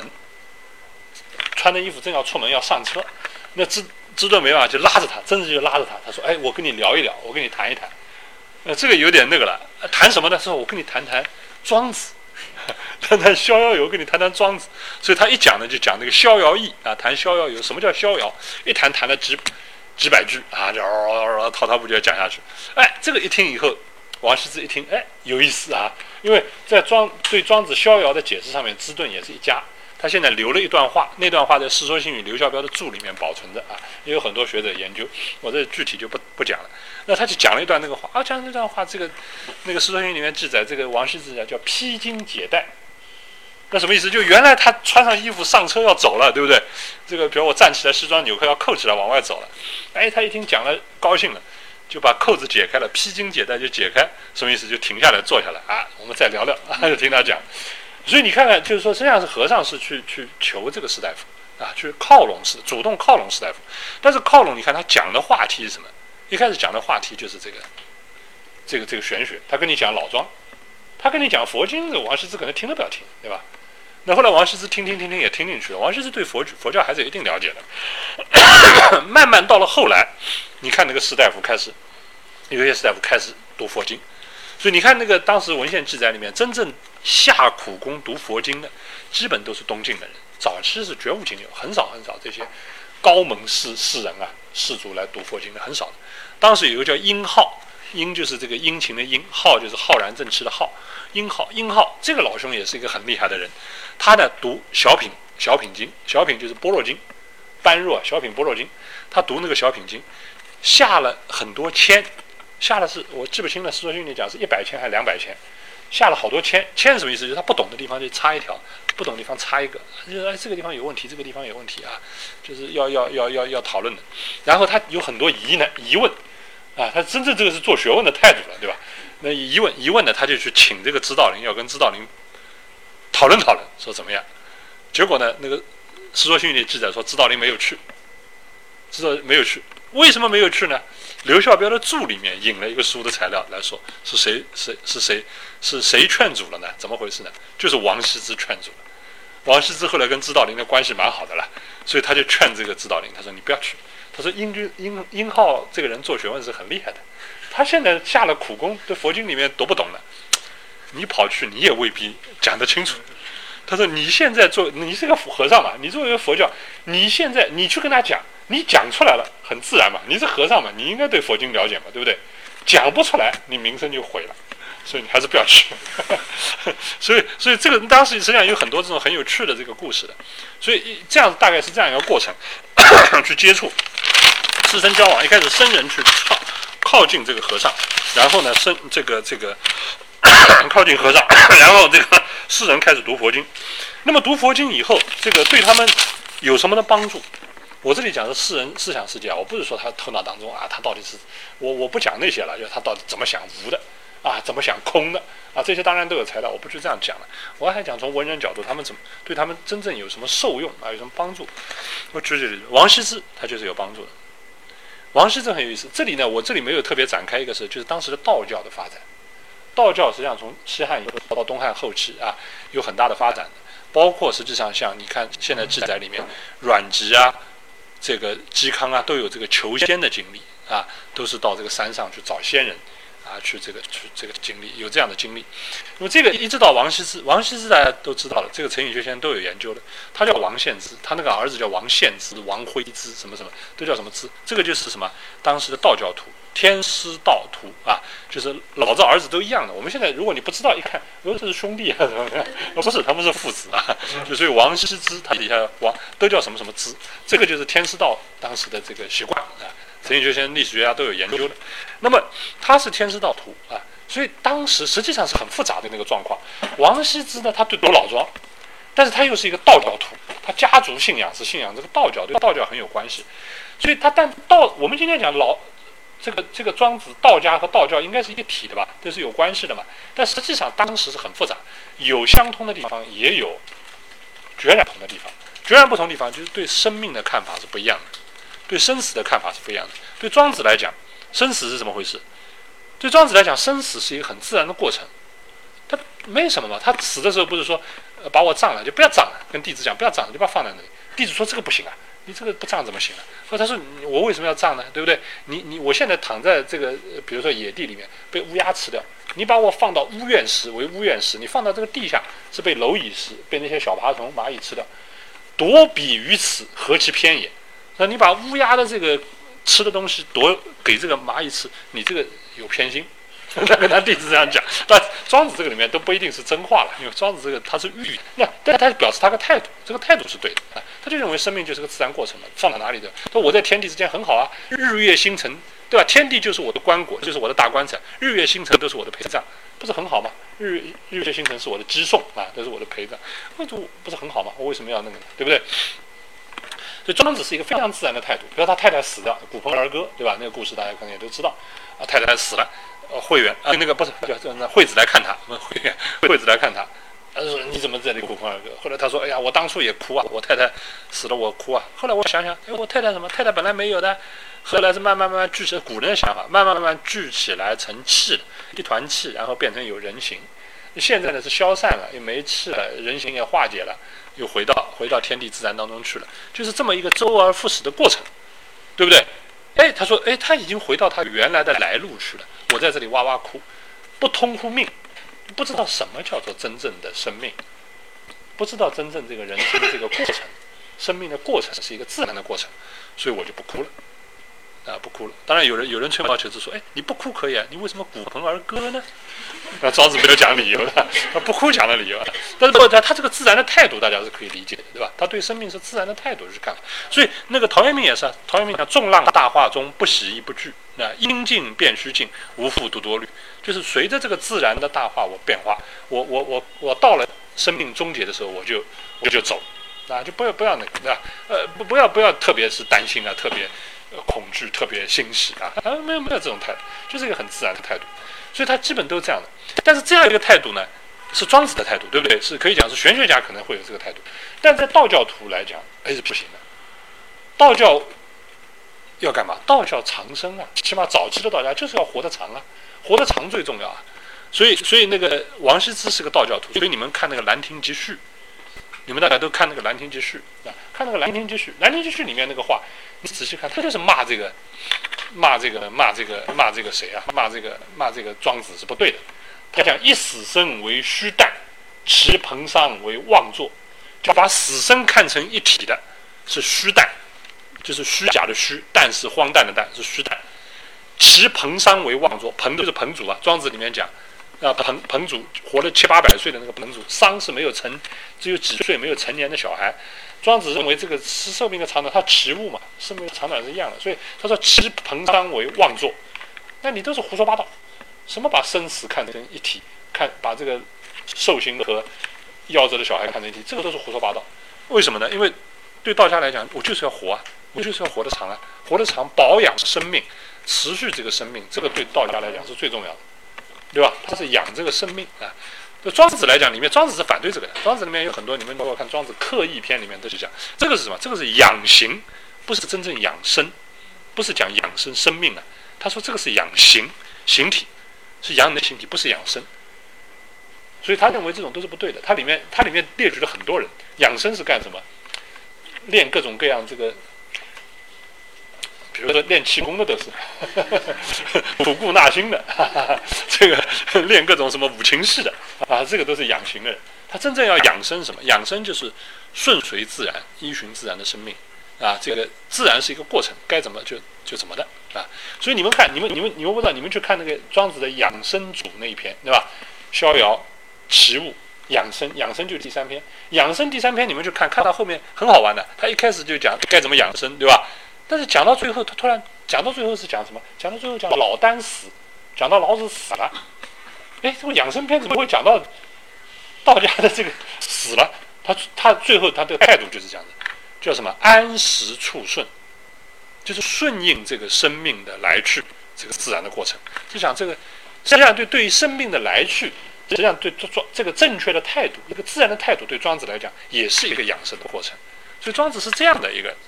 所以那个王羲之，他这个道教徒当然觉得不行，我要活得长，所以他讲一死上为虚诞，气盆上为妄作，他就讲这个，就骂这个庄子啊。甚至他还还别王羲之有很多那个文字留下来，那个他有杂帖，他给人写的那个写的那个杂帖里面有一段话，就是讲他那个是大概是写给一个 写给一个和尚的，写给一个或者佛教背景的人的。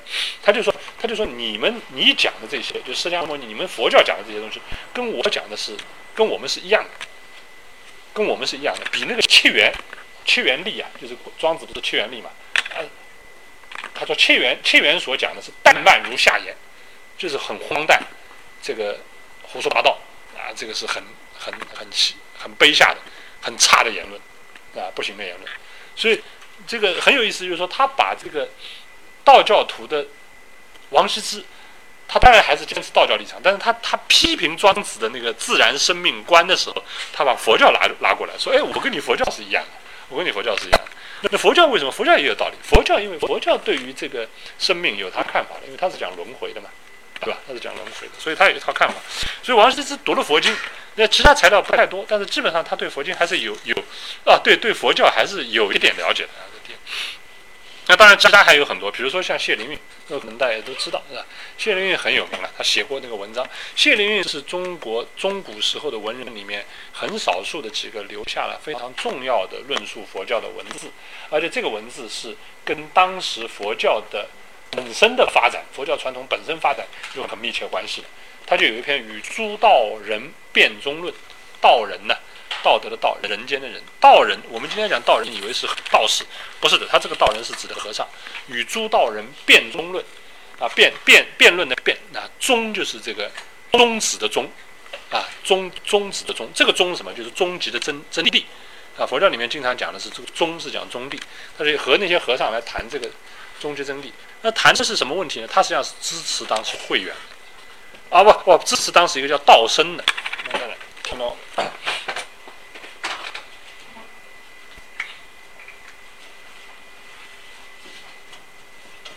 支持这个道生的，道生是一个很重要的和尚啊，这个人很重要和尚，最早是在在这个南京，就是当时的首都啊，健康出家，出家以后就跑出来，跑到了庐山。当时的和尚是到处跑的，而且而且当时的和尚，我们觉得好像南北是军事政治是对立，对吧？南北朝时候，呃，军事政治对立，但是不是和尚是不管的，和尚那个网络是南北通的，所以道生从健康出家做和尚，后来就跑到了庐山，庐山到哪里？就是到慧远那里。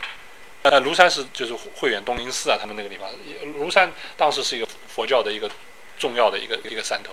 到了这里，然后呢，这里休息了一段时间，然后又跑到北方，跑到北方哪里？跑到鸠摩罗什。鸠摩罗什就翻译佛经的，那个是很了不起。我们现在读的很多很多经都是他翻的，鸠摩罗什的经啊，那个妙法莲花经啊，什么维摩诘经啊，都是他翻的，啊，都是他翻的，金刚经啊，都是他翻的。所以他就跑到了鸠摩罗什那里，在鸠摩罗什门下。他也是十门四圣鸠摩罗什门下的几个最重要的弟子之一啊，呃，弟子之一。结果呢，后来又回来，后来后来从北方又回来，回到健康，回到他最初当和尚的地方。然后在那个地方呢，他就发出了一些怪论。这当时这个南方这个首都金陵啊，这个这个这个呃，就是呃健康啊，就是今天南京这个地方僧团看来是一些怪论。他最主要的两个。观点到后来都是非常有影响的，一个就是顿悟嘛，他讲的是大顿悟啊，就是为顿悟成佛啊，这个顿悟的观念，因为以前也有顿悟，以前是叫小顿悟啊，我这个没办法展开啊，就是他讲讲大顿悟，讲顿悟成佛，这个是后来很很很有影响的一个顿悟，顿悟成佛。还有一个也很重要的就是讲什么，就是讲一切众生皆能成佛，他讲一禅提皆能成佛，一禅提这个音译就是讲断灭善根的人，就最坏的坏坏到底了，你这个没有善根的人。这样的人也能成佛，一禅体就是一切众生皆能成佛。所以他这两个观点在当时讲，当然现在讲这个引起很大的这个反感。为什么？因为当时当时那个转变正好是涅盘学啊，就是讲佛性成佛学说，当时涅盘学这个兴起的时候，所以很多人那时候涅盘经就是我们今天讲的那个涅盘经传道过来。那个涅盘经是哪里来？是一个很了不起的人，是一个法显。不知道你们听到过没有？那个法显和尚，法显和尚是六十岁的时候从。陆路到印度去取经，实际上从个人来讲，我觉得他比玄奘还厉害。那玄奘走的时候是年轻的，他年纪那么大跑出去，跑出去，然后回来是坐海路回来，他不是陆地回来的，坐船漂回来的，啊，漂回来的，所以还碰到这个大风，当中有十几天不知道到哪去了。所以后来现在有人讲是法显发现美洲说，那真有人写过文章的，因为说认为他飘到哪里，那应该是不对的。最后他飘到哪里呢？最后登陆以后，最后搞清楚，登陆是在今天的崂山这个地方，那青岛。崂山附近登陆的，啊，登陆以后，然后他再回来，再到再到健康，所以然后在那里开始翻译经典。那么他当时他带了一个经典，就是所谓《涅盘经》。那个《涅盘经》呢，是是一个当时我们讲的是小小的一个《涅盘经》，卷意不是那么完整。那个经文里面根本没有没有讲什么断灭三根人，一切众生皆能成佛，没有这个。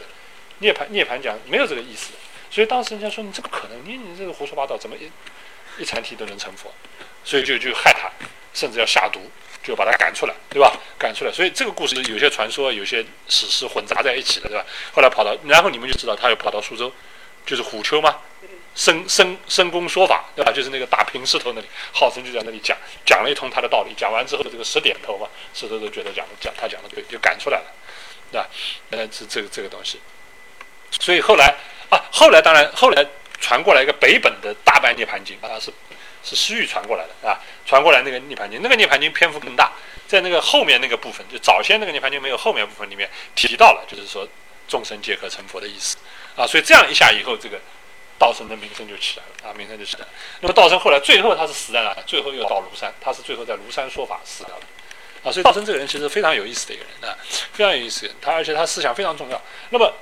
谢灵运实际上对他的思想是很了解的，所以写了这个文章。实际上他在当时的政治里面是声援道生的，他是支持道生观点的啊。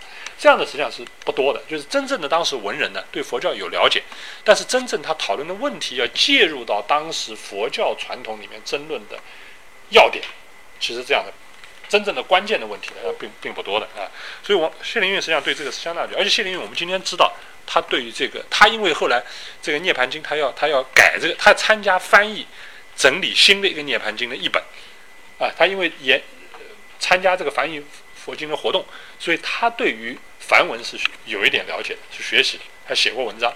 那后来后来这个在在中国就不存了，后来在日本保存的，后来在日本发现以后过来，这个也是大家非常关注的。就他肯定是懂梵文的啊，都懂一点梵文的，就有一点就是知道一点了 所以有一批人 这样的。那你比如说，还有我可以讲这个，我说好像可能是时间不太那个了，抓紧点吧，稍可能稍微超过一点。那么还有一个就比如说，如果要讲到再往后，对佛教真正对社会，比如说王维，王维就是很有名的诗人，那诗佛，中国历史上诗佛、诗仙。诗圣、诗鬼，王维，王维是诗佛。王维确实对于佛教的影响啊，对于佛教也非常了解。他是，他是也是在这个六朝到唐代文人当中对佛教了解很很深入的一个人，很深入的一个人。呃，他他他最重要的就是什么呢？最重要的是他他王维那个时代正好是我们大家知道讲禅宗，对不对？他正好是禅宗南宗和北宗两方面转换的关头啊，就是那个时候。他呢，差不多在那个此消彼长那个关头，正好那个时候。而王维这个人，作为他个人来讲，他跟南宗和北宗都有关系，都有接触。他家族、他的兄弟、他的母亲，都跟北宗的和尚有很密切的关系。他自己碰到过当时慧远，啊不，慧能啊，那六祖慧能的弟子，那个弟子叫叫神会，神仙的神，会是那个会议的会啊，神会遇到那个神会，他是碰到那个神会的。然后他们两个人当时有在临湍驿啊，在那个一个驿站那里，两个人碰到，然后有一对，大概在天宝初年的时候，两个人碰到，然后有一段对话，然后他了解了神会所讲的慧能的，就六祖慧能南宗的一些思想，他觉得很大的震动，受到很大震动。因为这个因缘，所以呢，慧神神会后来请慧远啊，请王维写了一篇慧能的碑。写个碑文，叫《能禅师碑》，慧能的能啊，《能禅师碑》。这个《能禅师碑》是早期留、早期南宗禅发展过程当中早期留下来的，由那些著名的士大夫写的非常非常重要的早期文献之一啊，非常重要的文献之一。所以他是有有有这样的作品的啊，有这样作品。然后看慧那个王维的诗里边。实际上，王维对于佛教有很有亲近感，而且呢，他是实际上是把他作为他自己一生的这个怎么讲？王维，王维其实你看他，我是觉得王维这个人是有点慧根的，有点灵性的啊。王维一生实际上是很还是蛮顺利的，没有吃过什么大苦。当然，当中安史之乱的时候被。被被被被那个关起来，对吧？被被留了。那后来本来要治他的罪，结果他后来拿出一首诗，对吧？然后他那个兄弟王进说：“啊，我官也不要做了，一定要把我弟把兄弟保保保出来。”结果当然他也没事，后来照样做官，对吧？他这大的波折就是这个。但是王维，他他一生就是觉得他不那个，所以他那个诗大家可能都知道的，表明他一个态度。他讲一生几许伤心事，一生有多少多多少少伤心事，一生几许伤心事。不向空门何处消？就我这一生这么多 不如意的啊，这伤心之事，我不到不往空门去啊，就空门就是佛佛佛门了，佛教了。我不到佛教里面去，我怎么化解呢？我这些东西怎么化解呢？所以一生几许伤心事，不向空门何处消？那我这个我只讲，就是就是一个床，这种说不定这几案啊，几案里面放点什么。这个药啊，有点药当啊，就是这个药罐啊，什么东西啊？然后他自自己呢放两卷佛经啊，然后就是焚香读坐、读读经啊，吃素啊。然后嘛，有些和尚朋友来，他得饭身啊，就是供供奉一点和尚。他晚年生活就是基本上像一个，就是我们讲居士了，基本上除了他做官，他基本上就像一个和尚一样的生活，就像一个僧人一样的生活。所以是这样一个人，那这样一个人。那么他，但他他，所以佛教对他来讲是有他一个心灵的慰藉或者心灵的宽解的这样的一个作用，而且在他的文学当中，在他的诗当中，他确实是有很多这样跟这个佛教有关的东西。你比如说，他他他他南宗和北宗都有，南宗和北宗是在他的诗里面都有都有痕迹的影响。因为过去有的研究是关注他更多对吧？更多关注呃关呃南宗的部分，因为他跟南宗的关系非常引人注目。他跟神会相遇，写了《能禅师碑》。对吧？南宗禅的关系，但实际上他跟北宗也有，也诗里面也有很多。那北宗一个很重要，最重要一个就是说，他是要不要要不要坐禅，要不要验坐啊？要不要要不要要不要坐坐禅的？那那个北宗当然是讲要坐禅的，对吧？就是要关心啊，那个入。然后那个那个那个那个那个南宗当然就。慧能就不不主张，对吧？慧能说不是这样，的这这定慧是一体的啊，不一定是要这样，你这样子去坐在那里枯坐没什么意义啊。《坛经》里面都有这类似的表示的。那但他对那个对那个王维来讲呢，他写他这个入定经验的诗啊，有有他写他晚晚上夜夜半的这个独坐啊，在那里坐禅啊，他这个。有这样的诗，而且他坐在那里，那个可能感觉很好啊。我们我们在上海没办法做到这种程度。他讲这个，他坐在那里非常静谧，周围非常静谧，只有他一个人坐在那里。然后他听到什么叫“雨中山果落，灯下草丛鸣”，啊，就下雨啊，雨中山果，听到那个山果子掉在地上，那个肯定是泥地嘛，对不对？扑通扑通掉在地上的声音，他都能听到。然后灯下。这个草丛鸣啊，那个那个那个那个虫在那儿叫啊，所以他这个就是写他，你可以他非常入微、非常细致的写他当时坐禅时候的经验啊，这个这个都是他自己有坐禅经验，他也写。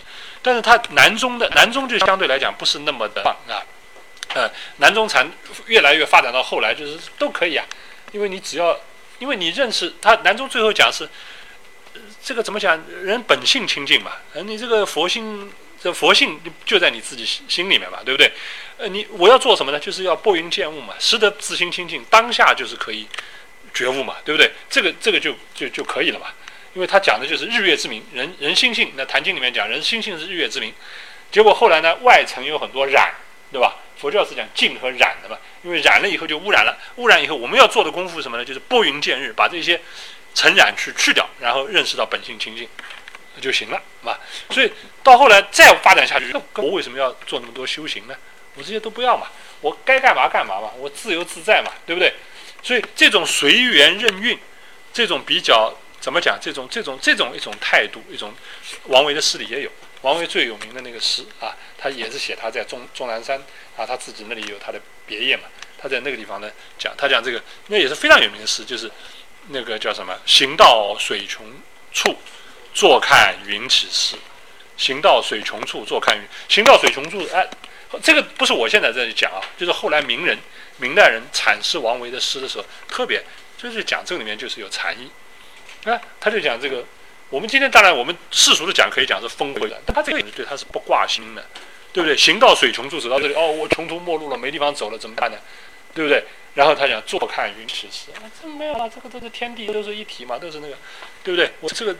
所以他有他的这个他的一个态度，所以你看“行到水穷处，坐到呃行到水穷处，坐看云起时”。你看这个诗写的写的好，我们讲它有禅意。你所以你把那个叫什么，呃呃呃，就是叫什么陆游那个诗拿过来，你就知道了，对不对？陆游那个诗也是讲一转的，他叫那个叫什么啊啊？山重水复疑无路，柳暗花明又一村。那个诗也写的很妙，但里面就没有禅意的。对吧？他他不是那样一种，没办法，但你你们去体会吧，对不对？是不是？这这这这都有这个意思，一转的意思，但这个转就不一样，对吧？所以王维实际上是他两方面都有的。那么这些，我想都是都是都是在他们对他们有影响，而且对他们是受用的。那么最最后，我想最最突出的，我想讲一个 真正受用的是什么？再一个例子，再往下就是白居易。白居易这个人是很有趣的。那白居易这个人是三教通吃的。啊，他都都有啊，他他其实不管，因为当时人实际上这样，他不是说我信了道教就不能信佛教，信了佛教就不能信道教，我可以是一个儒家，可以是个入世的人，但是我不妨也是也是一个对佛道也都有相当体认的人啊。所以最典型最典型的就是这个这个谁啊？就是这个白居易。白居易是非常典型的，他把只要是对他，他觉得对他是有帮助的，对他的生活，对他自己的心灵是有帮助的。他全部都吸收，所以他是三教他是通吃通融的，是这么一个人。那这么讲这个叫什么？呃，很多这个诗里边，我这里就不一定写了，我就说我就念一下他。比如说我我就只只念他一首诗，他这首诗这首诗他讲什么？他叫叩齿诚心秋院静，叩齿啊，这就是牙齿叩齿了。这个是。一种修炼的功夫。现在还有人主张练这个的叩齿，这是这是道道教修炼功夫。叩齿成心，成就早晨，心是什么？心就是高兴的兴。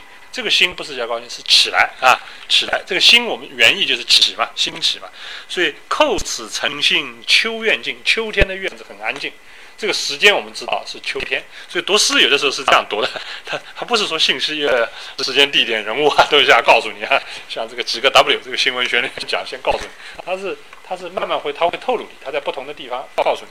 所以他早他是早晨，秋天的院子很安静，他起来了练扣词，所以讲这个晨秋院静，焚香宴坐晚苍晚窗生。焚香，点上香，宴坐，宴是这个宴会的宴，宴坐实际上就是入定了，坐禅了，坐禅入定了。你那个《维摩诘经》里面都是这样用这个词啊，宴坐，宴会的宴，叫叫这个焚香宴坐，晚窗生，晚是什么？就是讲晚上了，窗晚窗生啊，生生前的生。那这两句话简单讲是什么意思？就是说他他早晨起来在院子里叩叩瓷溜达溜达，晚上这个在窗边上封印。做坐禅啊，就是这样嘛，对不对？那下面讲什么呢？切片真告论先世，真就是真假的真，告是言字旁一个告诉的告。真告是什么呢？真告是梁的时候，南朝梁的时候，一个叫陶弘景，陶弘景是一个僧人啊，啊不，就是一个一个道士。陶弘景山中宰相，这个陶弘景编的一个书，这篇是议论的论，论先世啊，一卷坛经说佛心。一卷谈心说佛心，他已经讲读谈经了。谈经是说，就严肃的说，说话的说，说佛心啊。所以你看这个诗里面，他两句就是，就是很清楚，就一句道教，一句佛教。对他来讲，哎，很好啊。他早晨起来刻刻词，练练道家的功夫；晚上坐在那里，这个练练禅家做佛教的佛家的功夫，对不对？啊，读读这个七告，这个是啊真告是七篇真告，这个是道经啊。然后回头这个坛经又读读一卷坛经啊，佛心啊，仙师啊，他他都他都来啊，都可以来。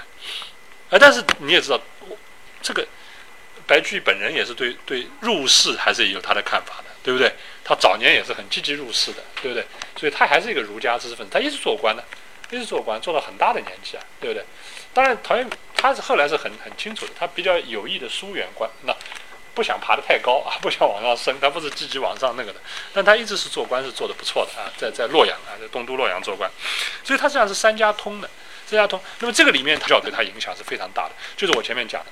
禅宗发展到后面，到到南南宗发展到后面极端的情况，那些人就是说，哎，因为他那个逻辑啊，你逻辑发展到最后，就说你自己本心就是佛性的话，你你要修，你为什么要修呢？什么都不需要修呢？因为你你既然你你就是佛佛嘛，那你你跟佛性相通的，你做什么行住坐卧，吃喝拉撒都是都是都是佛性的体现的，都是佛性的表现，你为什么要修呢？对不对？不需要修了。这个观观点当时就是所谓洪州禅，洪州就是今天。江西啊，江西洪州啊，南昌这一带，洪州洪州禅当时一个大师叫马祖，是不是？马祖道一，你们听不知道听到过没有？那个磨砖头的，你 们可能马祖马祖就是洪州禅，就是发扬这样的一种南宗，进把慧能以下的南宗观念进一步推推到极端，就是这个样子啊，就有这样的一种想法。马祖就讲行住坐卧皆是都是道啊，都是可以的，不需要什么东西。马祖呃，下面有一个。他的后学下下他的他的弟子，那弟子叫什么？叫唯宽，唯是竖心旁，单一唯一的唯，就是但是竖心旁不是口字，唯宽就是宽限的宽，啊，那唯宽唯宽唯宽的陶那个在洛阳的时候呢，这个呃白居易就和唯宽是的认识呢，两个人就谈过这个佛法的事情。后来唯宽去世了，这个大和尚去世了，去世之后呢，他们一般都这样的，就是说他的弟子呢就要找一个有名的文人。为他写一段文章，写个文章，写个碑文啊，或者写个什么，都有这样的。比如柳宗元，柳宗元当时贬到永州，贬到永州后来很多那个和尚，当时衡山嘛，南岳衡山，很多大和尚去世了，他弟子就找到柳宗元说：“你给我老师，你给我们师傅写篇文章。”所以柳宗元就写很多文章啊。柳宗元很多的关于佛教，那么这个为宽的弟子啊，就找到了这个。白居易叫他写，那白居易写了篇文章，在他的文集里，现在还可以看到，叫《传法堂碑》。传就是传法，就是传这个佛法的这个传法。传法堂碑，堂就是大唐的堂啊，厅堂的堂。传法堂碑，传法堂碑里面就记了三个陶渊明啊，不，呃，白居易和这个韦宽当时两个人三三番问答，就就是白居易提出问题，这个这个韦宽回答他三方问答，里面有一个问题就是说，韦宽意思就是说不用修的，不用修行的，不用修行的。那白居易就很奇怪，他说这个不不修行怎么行呢？对不对？不修行，你这跟凡夫俗子不是一样了吗？不修行怎么行呢？我一宽就打了个比方，那个比方很有意思。他说：“他说最关键的，你既然本性就是清净的，是吧？你本来就是跟佛性相斥的。你，你当然你让你这个心堕落下去，让被这个尘、被这个污秽的东西污染，这个当然是不好。但是你起心说我要修，我要修，我要修，那我要把这个心修成清净，这个也是不对的。就是这两方面都是不对的，都是偏的。所以不要起念。”啊，起你起念，不管是求静心还是你贪欲，这个都是妄念，起念都是不好的。所以你你不要去想这个事，你想的就我们现现在讲，就是说真心是这么做的，你觉得就做好人嘛？你现在说我要做好人，所以我要做给你看，做给你看，那你就不对了，对吧？那我这个都是这个意思啊，大概就是这个。那么后来他说，你你此念就是不对的。虽然你要求进是一件好事，但是他说你想想看，他做了个比方，比如说精血精血那个精的那个碎屑啊。碎屑那个是好东西吧？是金子不是好东西吧？这个东西放在眼睛上行吗？放在你眼睛上行不行？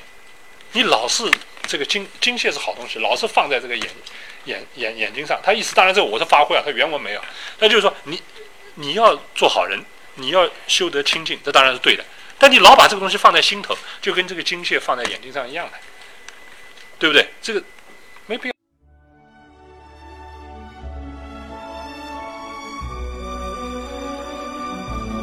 感谢聆听本期复兴论坛。本论坛由复旦大学儒学文化研究中心提供学术支持，欢迎您关注复兴论坛的微信、新浪微博及豆瓣小站。复兴论坛主页：三 w 点复兴 Chinese 点 cn。我们将向您推送更全面的资讯及更优质的论坛。